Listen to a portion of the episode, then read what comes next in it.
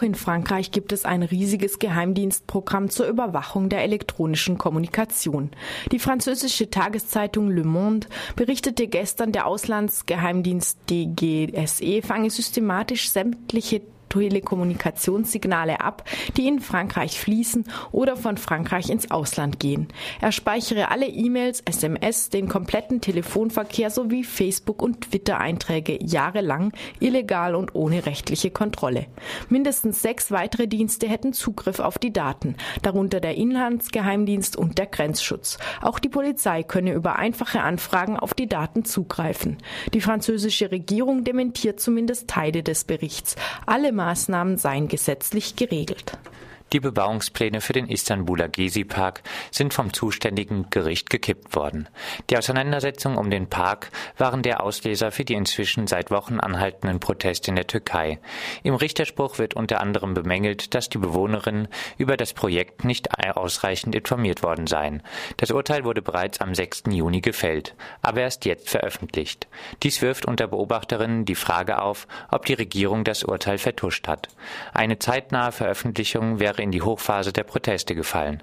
Zwar meint auch der Hauptkläger, es sei nicht ungewöhnlich, dass ein Gericht 30 Tage brauche, um ein Urteil niederzuschreiben, es ist jedoch schwer vorstellbar, dass die Regierung das folgenschwere Urteil nicht schon zuvor in Erfahrung gebracht hatte.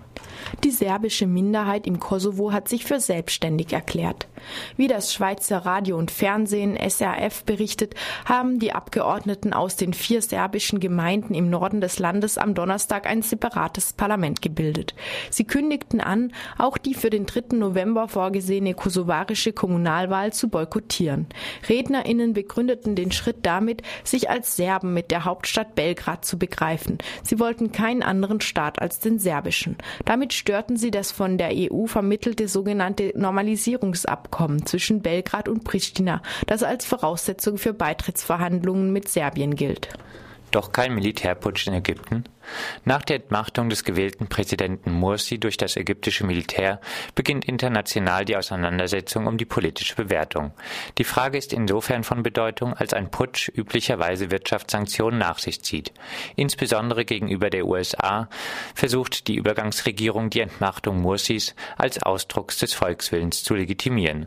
Während erwartet wird, dass die Afrikanische Union Ägypten ausschließen wird, erklärte die Weltbank, sie wolle das fast 5 Milliarden Dollar Dollar schwere Kreditprogramm für Ägypten fortsetzen. Anhänger Mursis riefen für heute zu Massenprotesten und einem Freitag der Ablehnung auf. Das Militär sicherte einerseits Demonstrationsfreiheit zu, warnte jedoch vor einer, wie es heißt, Überbeanspruchung dieses Rechts, zum Beispiel durch die Blockade von Straßen oder öffentlichen Gebäuden. Russland erhöht seinen Militärhaushalt um fast 63 Prozent. Damit liegt das Verteidigungsbudget bei rund 87 Milliarden Euro im Jahr und wird künftig über ein Fünftel aller Ausgaben ausmachen. Gründe für die stark erhöhten Militärausgaben seien die Einstellung zusätzlicher Berufssoldaten, die wachsende Zahl der pensionierten Soldaten und teurere Infrastrukturmaßnahmen.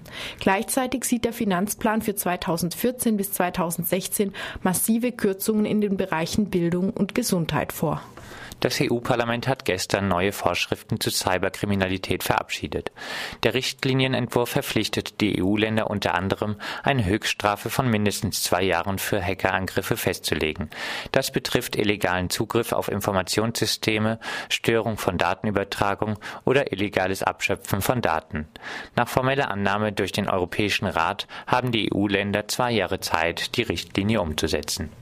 Die Unionsparteien rücken nominell von der Vorratsdatenspeicherung ab. Als Reaktion auf das Spähprogramm PRISM haben CDU und CSU die Forderung nach der Einführung der Vorratsdatenspeicherung aus ihrem Wahlprogramm gestrichen. Ersetzt wurde der Passus allerdings durch die Forderung nach, wie es jetzt heißt, Mindestspeicherfristen.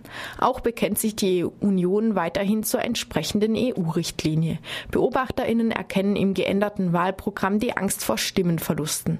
Die Änderungen wurden in letzter Minute und auf dem Höhepunkt der Debatte um das Spähprogramm PRISM beschlossen.